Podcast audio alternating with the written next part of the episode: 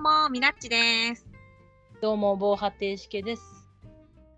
実地亭のゆるっとゲーム雑談始めます。よろしくお願いします。よろしくお願いします。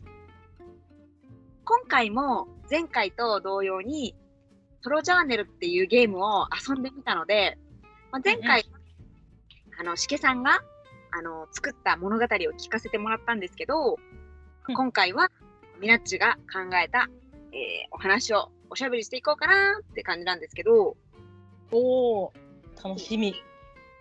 でまあ一応ソロジャーナルについてのそのどういうゲームなのかっていうのはあの佐治さんとお話ししたソロジャーナルって知ってるみたいな感じの回で詳しく話してまして、はい。で前回のしけさんの話についてはそのこれの一個前のところで、さ話してるので、まあ、興味がある方はそちらから先に聞いていただくと分かりやすいと思います。はい。はで、えー今回、その、ソロジャーナルっていうのが、まあ、簡単に言うと、記録するソロ、ソロの TRPG みたいな、ざっくり言うと、うんうんそういう感じで、まあ、ダイスを1個使ったんですね。はいはい。私は、あの、ボードカにってあったじゃないですか、あの、九州ボードゲーム館はいはいはい。夏に行われた。うん。で、あの、広島だったかな？からいらっしゃってたダイス屋さんがいいらっしゃって、うん。そこで買わせていただいたシマエナガのめちゃくちゃ可愛いダイスを使って、コロンコロンコロンコロンして、遊んでいきますいですねめっちゃ上がりますね、それ。いや、めっちゃ可愛いですよ。もう全部シマエナガなんですよ。1も2も3も4も5も6も、全部シマエナガの数でカウントするんですよ。ああ、なるほど。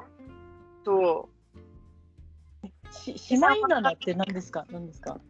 鳥です、鳥。あの、はいないですか北海道にいる白くて、なんかムクムクしたちっちゃい鳥。はいはいはいはい。よくなんか画像とかで、こう、可愛い鳥の代表みたいな顔してるやつですよね。あの、あれ、七飛び鳥にも出てきますよ、確か。ああ、うんうんうんうん。なんかお医者さんに話してた覚えが。ああ、そうです、そうです。うんうんうん。えー、その可愛いですね。うん。可愛いんですよ。その鳥のダイスで今回遊びましたっていう感じです。いいですね。なんかしけさんも、なんかいいダイス使ったとか言ってませんでした？あ、そうそう。私も、あの、えっと、ストーン、ストーンサイコロ、石のサイコロの、ガチャがあって、お店で。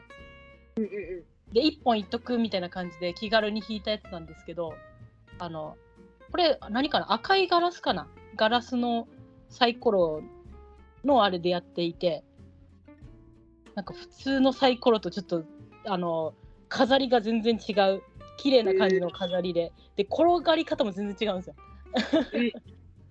全然転がんない。うん。ウケる。ダイスなのに。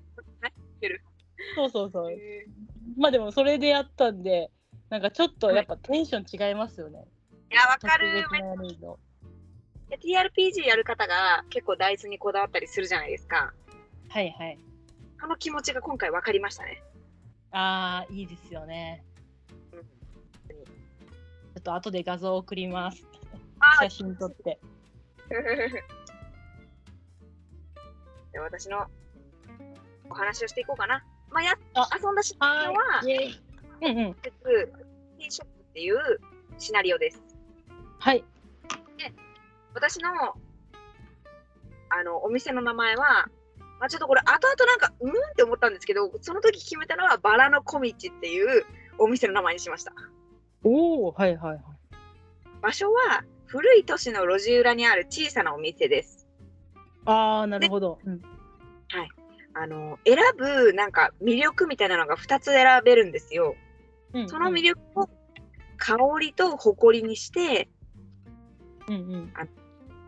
店内はとても良い香りがして、あといろいろな置物やタペストリーなど、この雑貨は売り物？それともディスプレイ？という、なんていうの悩むような感じのうん方でうん所狭く並べられており、少し誇りをかぶっているようだみたいな。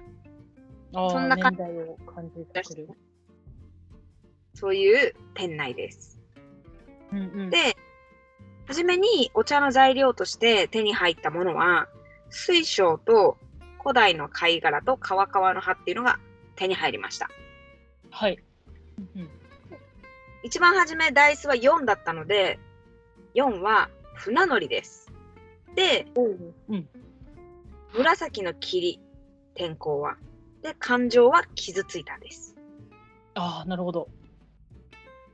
というわけで、物語を読んでいきますね。はい。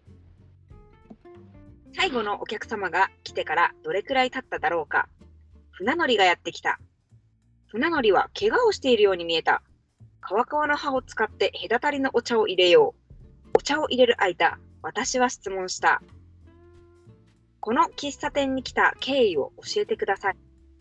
船乗りは体の傷を見ながら話し始めた。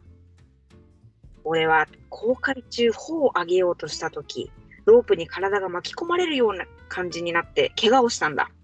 こんな傷だが結構に痛くてな。慌ててロープから離れようとしたら海の中にドボンだよ。泳ぎは得意なんだが、なぜだか泳いだ記憶がない。だけど多分泳いでこの町まで来たんだろう。それでこの店でお茶でも飲んで休もうと入ってきたんだよ。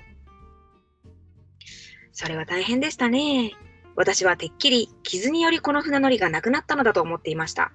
しかし彼はもしかして自分がまだ生きていると思っているのかもしれない。そう思いながら隔たりのお茶を差し出した。どうぞ。船乗りがちびちびとお茶を飲み出した。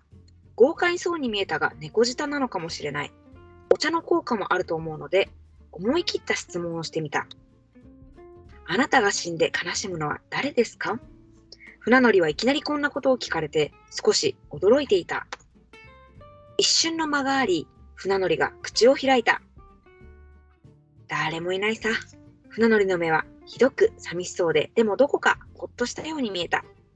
船乗りはまたちびちびとお茶を飲む。静かな時間が流れた。お茶を飲み終わった船乗りが席を立つ。俺、死んでしまったんだな。質問をした時よりさらにほっとしたように見えた。それだけ言うと船乗りが、船乗りは店を出て行った。っていうのが船乗りストーリーです。おー。うわ雰囲気ありますね。よかった。一応、このゲームのルール的なところで、質問は10種類ぐらいあって、その好きな好きな質問をお茶を出す前とお茶を飲んだ後に2個していいよみたいなうんうん。やつなんで、それをもう言葉をい一語一句そのままなんかちょっと棒読みみたいになるけど、まあ、ちょっと質問表からそのまま使ってみました。あやり方で。うんうんはい全然なんかやり方は自由だと思うので、なんか、私は結構そういう、結構ガチガチでやったけど、もっとなんか、自由に、もっと、なんていうんやろ、柔軟にやってもいいのかなって感じですね。うんあ、そうですね。なんか、前回私がやった時は、あの、んこれ質問かみたいな感じだったと思うので、いや、いいんですよ、それもそれで。その、なんかふんわりが、そうそう、いろんなケースが見れて面白いと思います。本当に本当に、そうそう。うんです。じゃあ次いきますね。はい。次は6日後なので、あ ?6 日後なので、4たす6で10だ。10は仕立て屋です。おー、厳密に言うと、この船乗りっていうのは、なんか、右にマークがついてて、ダイスを振った時にプラスにしてくださいみたいな。うんうんうん。あったんで、まあ本当は多分ダイス4だったけど、2を足して6にして、10の仕立て屋が来たよ、みたいな感じですね。うんうん。あの、仕立て屋が、えー来たときは、なんかな？長い霧雨、疲弊した仕立て屋ですね。あんまり私天気を組み込めてなくて、しげさん結構なんかこの深い霧の中に消えていったみたいななんかエモい表現があったじゃないですか。ああ、なんかそんなのありましたね。うんうん。そうそうそう。でも私なんかそういうのをうまく使えてないと思いながらも、まあちょっと次行ってみますね。はい。船乗りが出て行った日から6日ほど経っただろうか、ひどく疲れた様子の仕立て屋が入ってきた。仕立て屋だと分かったのは、そう、腕に待ち針の針山をつけていたからだ。どうして疲れているのだろう。記憶の一口を入れよう。まあ、記憶の一口っていうのはお茶の名前です。お茶を入れる間、私は質問した。あなたは大切なものをなくしましたね。何があったんですか？仕立て屋は一瞬驚いた様子を見せたが、すぐにまた疲れた様子に戻った。友人を亡くしました。仕立て屋の声はか細く震えていた。どうぞ。私は仕立屋に記憶の一口を差し出した。ごくごくっと仕立て屋はお茶を飲む。最後の記憶は何ですか？お茶の効果だろうか仕立て屋は頭がすっきりしているように見えた。ぽつりぽつりと話し出す。彼と出会ったのは船の上でした。最後に会ったのは一週間ほど前でしょうか。またしばらく船の上に行くと言っていました。一緒にコーヒーを飲みましたね。仕立て屋は徐々に顔つきもすっきりとしてきました。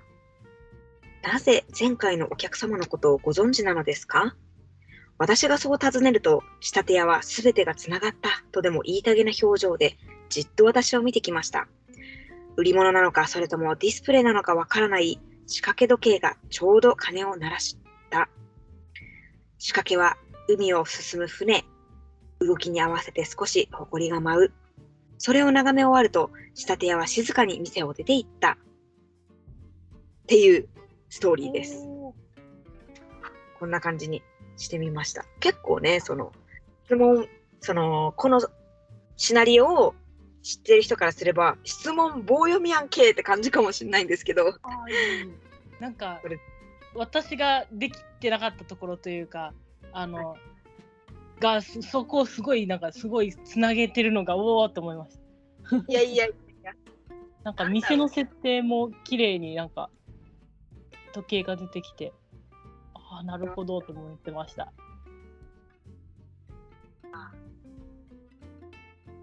でもなんか、はい考え方して無無理やりやんけっていう感じもします。まあまあまあ、じゃあ次いきますね。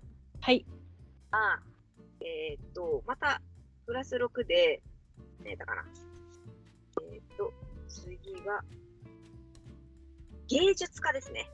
長い霧雨、疲弊、一緒ですね。うんうん芸術がやってきます。では、いきます。仕立て屋が出て行ってから、また6日ほど経っただろうか。疲れた様子の人間が店に入ってきた。どこで暮らしていましたか？私はその人に話しかけた。こんな感じの都市。うーん、もう少し活気はあったかな。そこで絵を描いたり、オブジェを作ったりしていたよ。その人は芸術家だったようだ。長靴茶を入れながら、そんな話をした。どうぞ。私は芸術家に長靴茶を差し出した。なんかほっとするね。一口飲んで芸術家はそう言った。最近になって何かに気づきましたね。それは何でしたか？穏やかな表情で芸術家は答えてくれた。芸術は理解してもらうものではない。感じてもらうものだ。数式と死が違うように完全な答えは芸術にはない。また一口お茶を飲む。なぜ前回のお客様のことをご存知なのですか？突拍子もない質問に芸術家はぎっくりとしていた。心を読んだのか？自分が気づけたのはとある友人の話がきっかけだったが、なるほど、奴もここに来たわけか。そう話しながら芸術家は目の前にあるお香が焼けて小さくなっていくのを見つめている。ふっと火が消え、煙も出く出なくなった時、芸術家は店を出て行った。です。ちょっと芸術家と、なんか私はその前回の芸術家の前の仕立て屋、仕立て屋の船乗りみたいな感じで、いい一個前の人のやつだけをつなげてる感じです。ああうんうんうんそうそうえーまあなんか深読みしちゃいますね。何があったんだろうみたいな関係性もこうどうかまたそこから想像が膨らんでいきそうな感じなあたりです。細かく描写しないで、ちょっとぼんやりさせた方が、聞いてる人が想像して、なんかいろいろ考えられていいかなっどうかなみたいな。受け取り方は、えーみたいな。ちょっと考えてみました。なんかそのなんか空白が物語の雰囲気作ってますね。めっちゃ店の雰囲気もあるし。だった。ああ、いいですね。ここでダイス1が出るんですよ。で、あ、うん。なんかいいしけさんが話したときに、あ私もそれあるって言った、その、用心棒が出てきます。おお、はい。用心棒は、天気は濃紺の霧、体調というか気分は憂鬱です。うん。じゃえー芸術家が出て行ったすぐ次の日、用心棒が店に入ってきた。用心棒は憂鬱そうにしている。私は記憶の一口を入れながら尋ねた。まあ、記憶の一口もまたお茶の名前です。あなたが怒りに思うことは何ですか？用心棒の目が光った。もちろん、お偉いあの方やこの方をお守りしたことだ。もしかして、用心棒はそれがきっかけで亡くなったのか？そんなことを考えながら、私は記憶の一口を差し出した。どうぞ。奪うようにカップを受け取ると、用心棒は一気に飲み干した。何かを隠していましたね。それは何ですか？用心棒は一瞬考える素振りを見せたが、すぐに話し始めた。ただ、一人に人には意外な趣味がある。俺だって芸術を愛してもいいじゃないか。なるほど。私だけ納得するのもおかしな話なので、いつもの質問をしてみよう。なぜ前回のお客様のことをご存知なのですか？用心棒はポカンとしている。今更気がついたのか、店内の香りが気になったのか、鼻から大きく息を吸う。ふーっと口からお息を吐き、用心棒が店を出て行った。なんだ、死んじまったのか。そう一言残して。でしました。一応ど。なんかわかるかな？全然違いますよね、ほんと。結構、止血作用人棒は悪なやつだったじゃないですか。悪かったっすね。うん。悪かった。でも私の用心棒は、なんかお偉い様を守る、なんていうか、ナイト的な感じの用心棒だったんで、しかも趣味をっていう、なんか、全悪の用心棒でしたね。っていうところが、ちょっと面白いですよね。同じ設定なのに、人によってね。全然違うっていうのがめちゃくちゃ面白い。で、うん次は、えっ、と、プラス5で、あ、これ用心棒もなんかマークがついてて、ダイスにプラス2するんですよ。なので、次私、王女さんと同じ王女、22番。はいはいはい。えっ、と、天気は影の濃いもやで、えー感情は恐怖です。うん。じゃあ読みます。はい。用心棒が出て行ってから5日ほど経っただろうか、王女がやってきた。綺麗なティアラをしているが、顔には恐怖が張り付いている。長靴茶を入れながら私は質問した。あなたは普通ではないものを見ましたね。何を見たんですか？王女の顔が恐怖でさらに引きつる。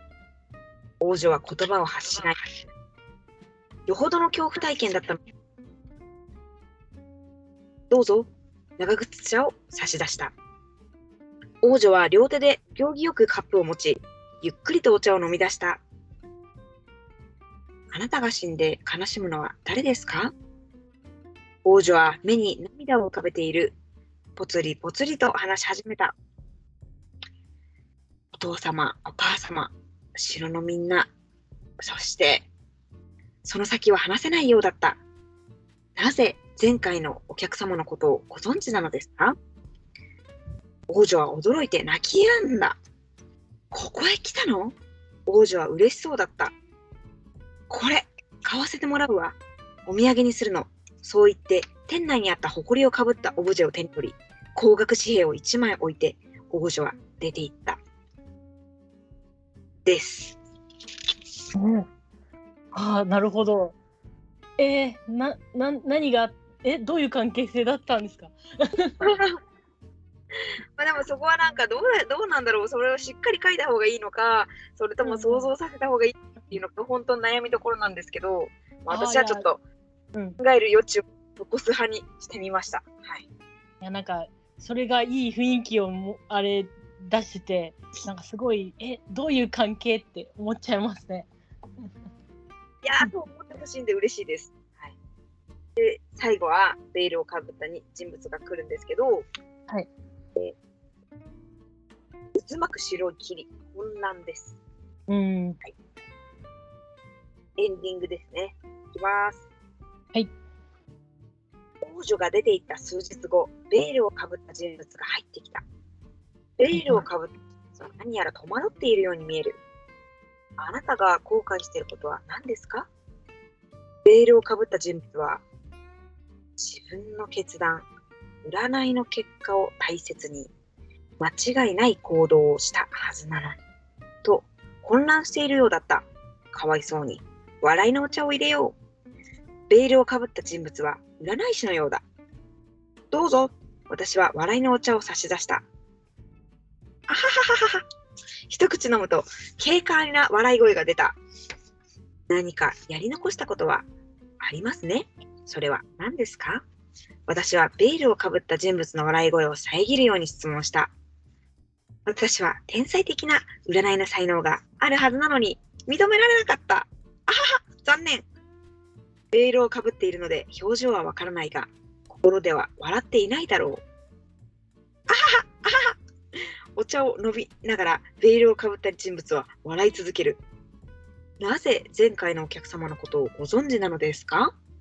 ベールをかぶった人物は相変わらず笑いながら答える。占い通り。そう言うと、埃をかぶったタロットカードのデッキから1枚のカードを取り出した。ね？私はタロットカードなど意味を知らない。このカードにどんな意味が？そう考えていると、ベールをかぶった人物は店を出ようとする。慌てて私は声をかけた。次は何が起こるんでしょうくるりと振り向いたベールをかぶった人物はこう言った。自分の道を切り開くのは自分だけの力でなくてもよい。そうするとすぐに店を出て行ってしまった。カンおお。めっちゃクレイジーなやつやんってちょっと思ったんですけど。あークレイジーでしたね。怖いな、お笑いのお茶。終わり方、笑いのお茶怖すぎーと思いながら、うんうん。こんな感じで終わらせてみました。楽しかったいや、もう全然違う。ほんとこれ、一人でやっても楽しいけど、同じ、その、シナリオでやって、その、例えばブログに書いて見せ見てもらうとか、まあ、今回私たちが喋ったみたいに朗読し合うみたいな、うんうんうん。いいし、なんか、なんていうか、誰かと共有したいですね。いや、まあまあ一人でだけど、うん、そういうのも一つの手かなってちょっと思いました。そうですね。いや、そう考多分あれですよね、これって、その、寝る前にちょっと、そのお茶を飲みながら書くみたいな。えそうそうそうそう、もうなんか、一気にやるっていうより、ちびちびやる。実際私も3日ぐらいかけて、うんうんうんうん。丸々3日その24時間かける3っていうわけではなく、その3日間の空いてる時間でなんかちょこちょこちびちび書いていったみたいなうんうん感じです。ちびちび進めたっていうか。これあれ準備するものにお茶って書かれてたんですけどお茶飲みました？ましたよ。あの、氷を入れた麦茶を飲みました。ああはい。私もペットのお茶を飲みながらやってました多分あのストーリーっていうか雰囲気的にはあったかいお茶を飲む方がいいんだろうなって思いながらもうんうんまだまだ暑いんでまあえしけさんって住んでる場所言っていい人ですっけ？あ全然大丈夫ですよ。しけさん沖縄だし私も九州だから。うんうん。暑いわけですよまだ。10月とか9月。はいはい、はい、なのであったかいお茶なんてもう飲んでられんと思って氷を入れたつ冷たくキンキンに冷やしたお茶を飲みました。ああなるほど。私はもうなんかそのお茶を準備する心の余裕が全然なくて。でまああの前回の話の最後もあの主人公というかあの、お茶屋の主人は寝ちゃったんですけど、はい。なんか同じ感じでした。もう深夜でわーって書いて 寝た私も寝ようみたいな感じで。なんかリンクしてますね。完全にリンクしてましたあそこは でも私思うのがなんかもうこういうの作り出すと、うん自分のその考えっていうか心の内面が出る感じがして恥ずかしいですよね。あそれはすごくあ分かりますねえ本当にこういうこと考えてるんだとかこういう風ななんていうんやろ話の進め方を考えるんだって思われるとひゃーって感じです。うんですね。あとそのこの、まあ、TRPG と近いみたいな話をしたんですけどその違いというかうんうんなんかこっちの方がよりなんだろう創作をしてるって感じがすごいしますね。うん、本当にそう。まあ、その記録型っていう、でも TRPG にもそのログを取るみたいな、記録する人ってやっぱいるじゃないですか。あまあまあまあメモ取ったりぐらいの。あとはその動画に残すとか、はいはいはい。そういう人もいらっしゃるとは思うんですけど、このソロジャーナルに関してはもう本当にその物語を書いていく。うんうん、的な書き方でもいいのかもしれないけど、今回私たちはちょっと小説っぽく書いたので、そうですね。うんねねっていうのはソロジャーナルのなんていうか創作らしさにつながってんのかなって感じですね。うんうん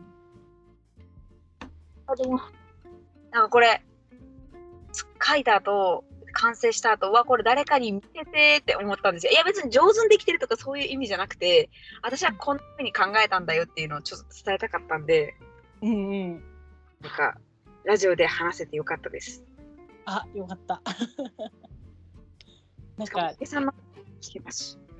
ああそうですね私もみなっちさんのが聞けてやっぱり違うというか同じ物語を書いて全く違う話ができるってすっごい楽しいですね。それはいやそう考えたかって思ったりしてうんいやーそのしけさんはその王女と銀融詩人をなんかこうつなげたりしてたじゃないですか。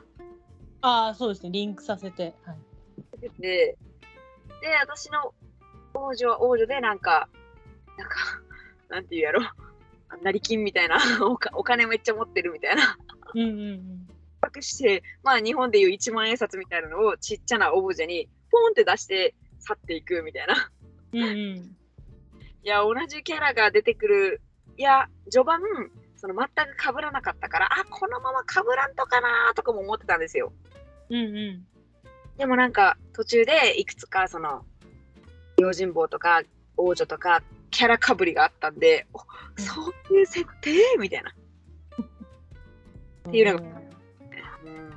あと、やっぱり自分は、その、質問を、その、もう棒読み的な感じで、なんか無理くり入れ込んだけど、もうちょっとしげさんみたいに自然にっていうか、その、うん、そうね、自然にえー入れられたら、もっと物語が没入感ある感じにできたんかなとか、ちょっと思いました。あでもまああのえでもみなちさんのやつもなんですかこのちゃんとしシナリオ通りって言ったらあれですけどゲームのあれに沿ってるからなんなんですかねすごく思ったのがあのみなっちさんの聞いてこの物語って自分で書くんでその質問がやっぱりいやそんなん関係ないよよくわかんねえよみたいなキャラクターは言わないじゃないですか。うんうんうんでそのまたランダム性じゃないけどこの質問もランダムにやってもっとランダムでもっと混沌とした物語をこうできるのかなみたいなサイコロに振られながら物語書くっていうのもめっちゃ楽しそうだなってすごいみなっちさんのあれしながら聞聞いてました。なんか私、その選択肢から選んだんですけど毎回その質う問、んうんでもそれは自分でなんか都合いいやつを選びました結構そああ、のうんうん。ただ10だったんで6面ダイスしか使ってなかったからああ、はいはいはい。でその、えー、10種類あるやん。なんかいい感じに話になりそうなやつ使おうみたいな。あの6人ぐらいあの訪問者来たんですけど、べく同じ質問しないように全部かぶらないようにまあちょっと最後らへんちょっとダブりはあったんですけど10問の質問全部できたかなって感じでしたあ。いや、私それができなかったんですよね。もう、あの、話なんか、不自自分然のキャラクターなんですけど、き自分のキャラクターに私なんか知らないけど否定されるんですよ。え？みたいな。そんなの知らんよみたいな。前来た人とか知らんしみたいなこと言われるから、どっちしようってなってました。逆に私はそっちができなかったんだよな。なんかどこまで行っても一人用の自由な遊びなので、まあ、どこまでうんうんルールを守るとか、そのどこまで自分を出すかっていうのはそれも自由だと思うから、うん、私のやり方もしけさんのやり方も両方正解なんじゃないかなって思いました。うんって思いたい。はい、そうですね。面白いな。うんまあ、今回は前回と今回2回に分けてソロジャーナルについて熱くストーリーを読み上げました。はいはい。まあなんかこれを聞いて興味持った人はぜひラストティーショップっていうタイトルの、あのーソロジャーナルっていうゲームなのでよかったら遊んでみてもらってほしいです。ぜひとも。まあ遊ぶまで至らなくてもルールどんなんなんだろうみたいな。私たちが言ってた混沌とかその混沌とした霧とかなんかなんていうの？混乱とかなんかそので来訪者の来た時の天気だったりその来た時の感情とかそういうのとかもダイスで決めたりするんですけど、うんまあ、選択肢とかをそのルールブック見るっていうのも面白いかもしれないので興味がうんと思います。はい。あ、でも、日本語でもソロジャーナル、これあれですよね、英語の版のものを、えー、と翻訳されたみたいな形で。ああ、あのー私たちが見たのはあれですね。あのツイッターで翻訳された有志の方のあのツイートから見せていただいて、そこで遊ばせてもらったっていう感じですね。うん。でも、ソロジャーナルって調べれば、日本の作家さんが日本語で書いたシナリオもたくさんあるので、ブースとかに公開されてたりします。まあそれを見ていただいてもいいんじゃないでしょうか。はい。というわけで、はい。今日も聞いてくださった方、ありがとうございました。ありがとうございました。チケさんもありがとうございます。あありがとうございます。またねー。バイバーイ。